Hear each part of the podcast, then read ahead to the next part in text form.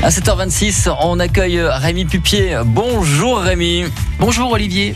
Alors Rémi, euh, hier on a parlé euh, des œufs des bois noirs et aujourd'hui vous nous continuez à parler des œufs, mais aussi de l'ancien temps. Et oui, je me rappelle quand j'étais petit, j'allais dans le poulailler de mon grand-père et je perçais la coquille des deux extrémités pour gober un œuf. Manger les œufs crus. Alors euh, oui, aujourd'hui on a des consignes. Il faut que l'œuf soit frais ou même extra frais sur l'emballage plastique. Vous savez, c'est marqué, ça veut dire que ça fait moins de 9 jours. Il faut qu'il doit être propre et non fêlé. Moi, je n'avais pas de problème, on allait le chercher directement dans le panier à côté de l'œuf factif, un petit coup d'eau et hop, c'était parti. Ça vous rappelle pas des souvenirs à vous? En tout cas, à cette époque, il y avait des dictons. Un œuf par jour, la forme toujours. Ben oui, les anciens, ils avaient bien compris que l'œuf avait une place centrale dans une alimentation équilibrée, 2 à 3 œufs par jour. Bon, d'accord, c'est beaucoup. Mais c'est vrai qu'ayant connu la guerre, ils préféraient avoir chez eux de quoi se nourrir pour eux et pour la famille.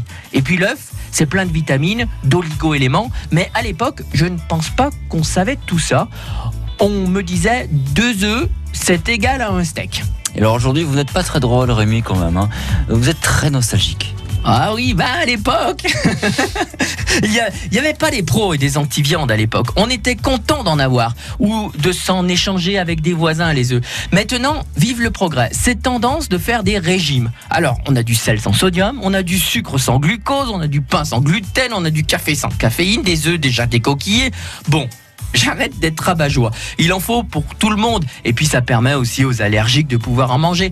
Le truc, c'est qu'avant, il n'y avait peut-être pas d'abondance, mais au moins on mangeait tout ce qu'il y avait dans l'assiette. Sans trop regarder peut-être, mais on se régalait. Il y avait des choses qu'on n'a plus. Le cochon buclé, ça n'existe plus. Les artisans, on a du mal à en trouver. Des légumes dont les graines se replantaient. Aujourd'hui, c'est tout verrouillé. C'est plus compliqué. Certes, il y avait des mauvaises herbes et des trucs tordus mais il y avait du goût et il n'y avait pas d'insecticides. Le bio ne s'appelait pas bio, c'était la normalité. Bref, si je continue, je vais vous donner le babot. Allez, j'arrête. Régalez-vous. Merci beaucoup pour ce moment de nostalgie, Rémi Pupier. Et on vous retrouve également entre 10h et 10h40 sur France Bleu.